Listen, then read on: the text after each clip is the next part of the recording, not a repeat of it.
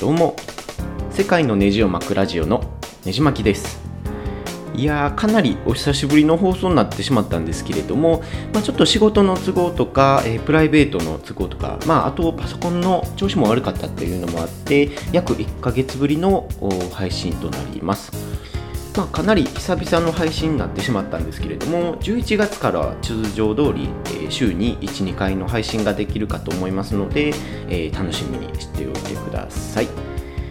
ということで、えー10月2018年10月も終わりを迎えそうなので、えーねじ巻きが気になったニュースまとめ2018年10月編ということで、えー僕が個人的に気に入ったニュースを、まあ、あらゆるジャンル、まあ、国内海外問わず、えーいろんなニュースを、えー5つ6つ紹介したいなと思ってます。えーこのポッドキャストでは毎月末に、えーこんなねじ巻き厳選ニュースを配信しているので、えー国内海外問わずいろんなあニュースもすすめおすすめの記事があれば、えー、Twitter やコメントで教えていただければ幸いです、えー今回紹介する、えーまず1つ目の記事としては毎日新聞の、えー関西弁好き1位はなんでやねん。向こう側女子大調査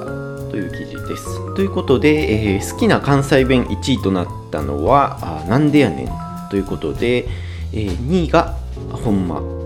3位がめっちゃ、4位があかん、え5位がアホ。という言葉になっています。えーまあ、僕は割あの関西で生まれてずっと関西育ちなんですけれども、えー、割かし、えまあ、なんでやねんもおーまあ、ほんまとかめっちゃとかもどれも使うかなと思いますし周りの友人も頻繁に使う言葉なのである程度これは、えー納得できるランキングかなと思います、まあ、このポッドキャストでもたまにてかまあよく関西弁が出てしまうんですけれどもたまにリスナーさんから、まあ普段聞かない関西弁を聞けて面白いですみたいなコメントをいただいたりするので、まあ、特に臆することなくどんどん関西弁気にせず話していきたいなと思ってます。で嫌いな関西弁もランキングされランキング化されてて、まあ、1位がどつく、2位がいてまう、3位がアホか4位が我とランクインしてます、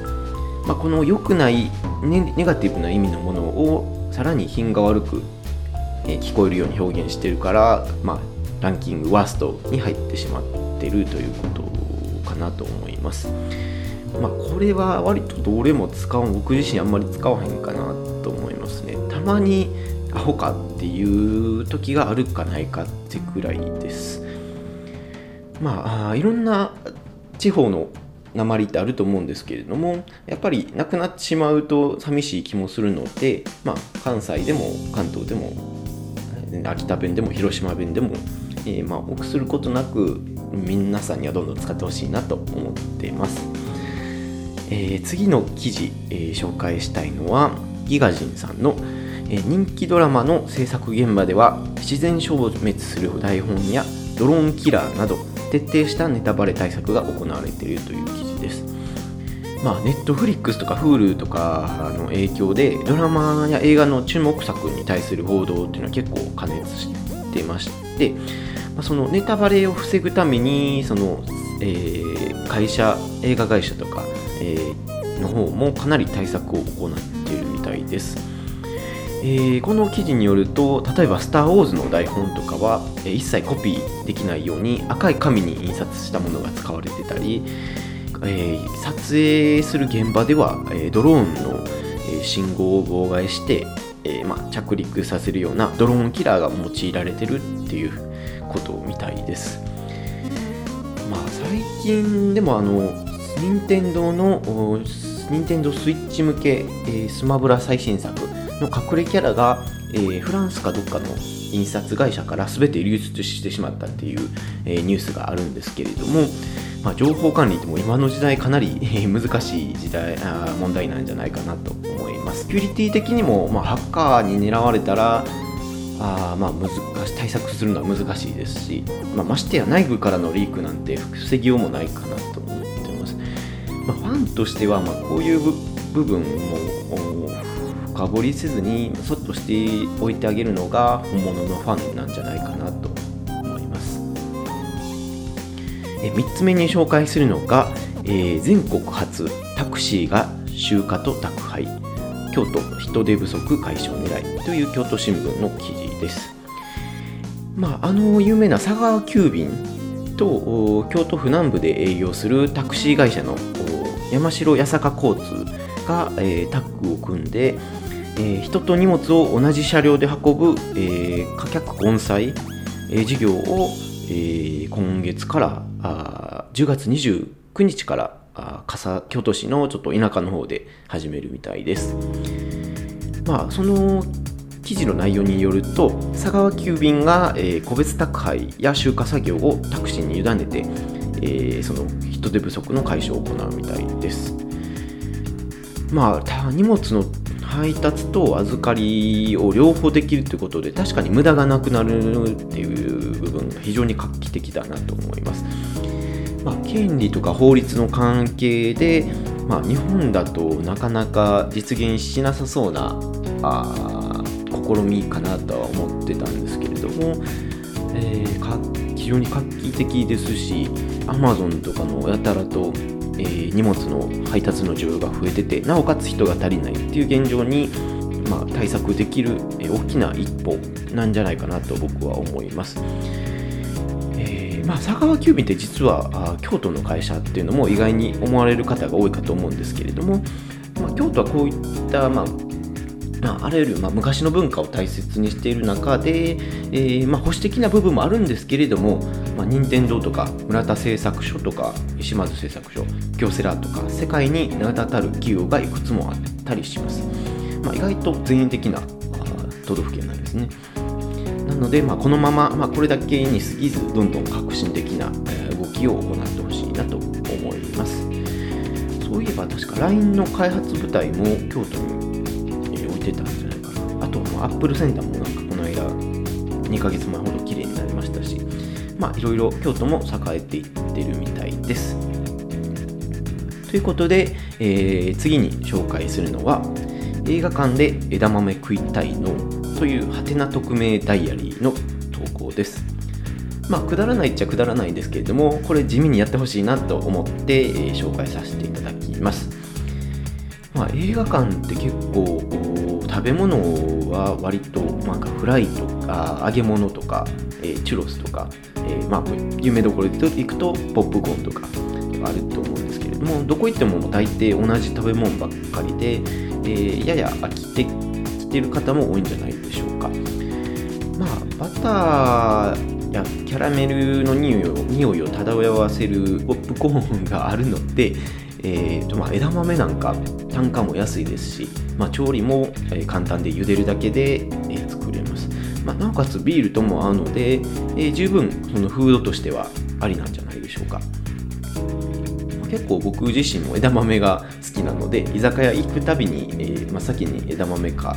えー、まあ、やみつきキャベツが頼みますし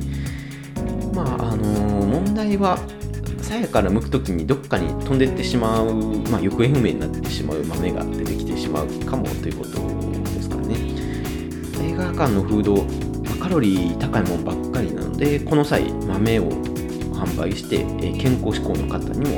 え、請求してみてはいかがでしょうかまあ、大阪辺りで採用された映画館があれば、え、行こうかなと思います。はい。ということで、え、次のニュースは、えー、新ネットジャパンの Google ブラウザの URL 欄に、え doc.new と入力するだけで新規文章を作成可能にという記事です。まあ、あの Google があ開発し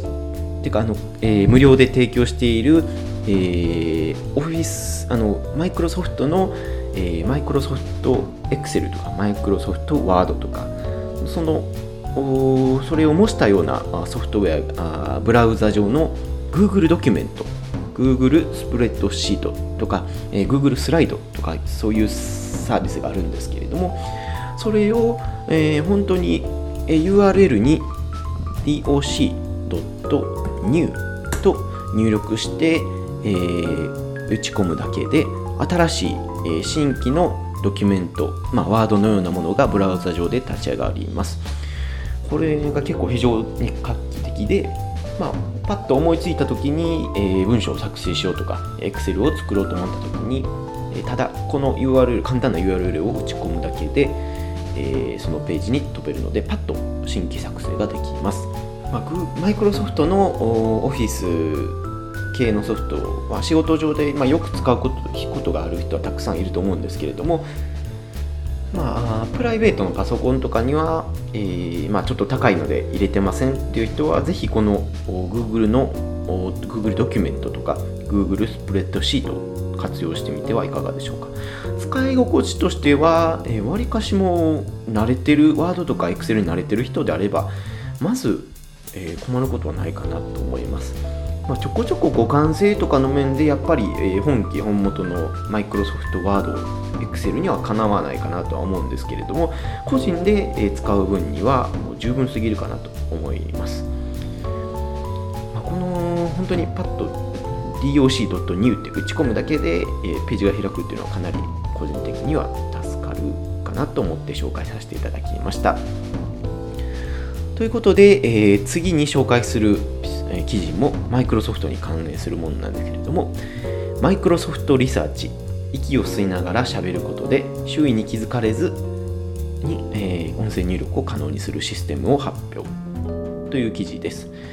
まあマイクロソフトリサーチがあサイレントボイスっていう、えーと、吸気発話という方法を用いて非常にちっちゃい、えー、吸う音の使うことで音声入力を可能にするシステムを開発したみたいです。まあ、静かな場所だけでなくて、えー、80デシベル以上のかなりわりかし大きい騒音が鳴る環境でも、えー、使えるということで、えー、期待が持てるシステムなんじゃないでしょうか。まあ、この通常僕たちが囁くような声のように息を逆に吸うという方法で音声が入力するみたいです。まあ、多少の慣れと練習が必要なみたいで、まあ、15分程度で喋れるようになるってことみたいなんですけれども、まあ、例えるとあれですかね、中国やのアフリカの楽器に吸った時に音が鳴る楽器があったと思うんですけども、そんな感じを僕はイメージしています。まあこれ、音が大きいとこでも、えー、収録できるというのは非常に、えー、ポッドキャスト配信者としても嬉しいかなと思いますし、えー、どんどんこういった変わり種というか、まあ、今後の今までの概念を覆してくれるような、えー、研究をどんどん進めていただければなと思ってます。最後にお伝えするのは、僕が最近ずっと気にかけている嗅覚に関するニュースです。はい、紹介するのは、えー、アカデミスト株式会社。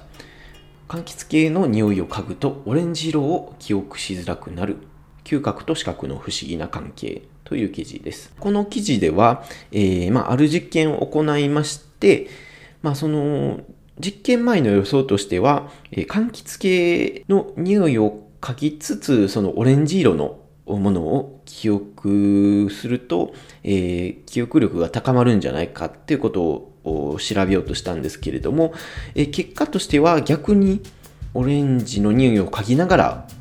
あ柑橘系の匂いを嗅ぎながらオレンジのものを見ると、えー、逆にそのオレンジ色のものの覚えがちょっと悪くなるみたいです。これはちょっと僕としてもかなり意外で、えー、まあ普通にその同じようなものを、えー、嗅ぎながらものを見てるので覚えやすくなるんじゃないかなとは思ったんですけれども、えー、この研究の推測によると、えー、まあ、情報が逆に増えてしまって覚えづらくなるんじゃないかなっていうことみたいです。まあ、これから分かるのはその広告とかでも逆に、えー、やたらと関連づけて、えー、匂いをつけたりしてしまうと逆効果になってしまうんじゃないかっていう話も出てたりします。まあ匂いってまだまだわからないことがかなり多い部分になるので、えー、今後もこういったあ部分嗅覚についても着目してニュースをお届けしたいなと思っています。なんかもう久しぶりすぎて喋るのが下手くそになってるんですけれども、来月もこういったニュースをお届けしたいので、えー、おすすめの記事がある方はぜひ教えてください。ということで久々の配信をそろそろ終えたいと思います最後にもう一つ、えー、お知らせなんですけれども、えー、有名なあの大手音楽ストリーミングサービスえー、まあ、月額1000円ぐらいで、え音楽聴き放題っていうサービス、Spotify っていうものがあるんですけれども、この Spotify というサービスでも僕のポッドキャストが配信されましたので、えー、興味のある方は、えー、ぜひそちらでも聞いてください。まあ、あの、Android の方とか、えー、iPhone、iTunes 持ってないよっていう方は、え、アプリをダウンロードするとか、もしくは僕のブログに直接お越しいただくしか聞く方法がなかったと思うんですけれども、まあ、Spotify って結構音楽好きの方は使っておられる方が多いと思いますので、まあ、そのアンドあやたらとその、ポッドキャストのアプリをダウンロードすることなく、まあ、Spotify で聴けるようになりました。ということです。Spotify とか、えー、アンカーとか、えー、オーバーキャストとか、いろんなサービスが、えー、ポッドキャストをのポータルになろうと取り組んでいるような感じなんですけれども、この大手の Spotify が、えー、ポッドキャスト界にどんどん力を入れてるっていうのは非常に、えー、大きな出来事じゃないでしょうか。ということで、そろそろポッドキャストを終えたいと思います。えー、このポッドキャスト以外にも僕がブログもやっておりますので、興味のある方はぜひご覧ください。URL は www. ねじ巻きブログ .com 世界のネジを巻くブログと申します。次のエピソードは、えー、クイーンの名曲ボヘミアン・ラプソディについてお伝えする予定です。では次のエピソードでお会いしましょう。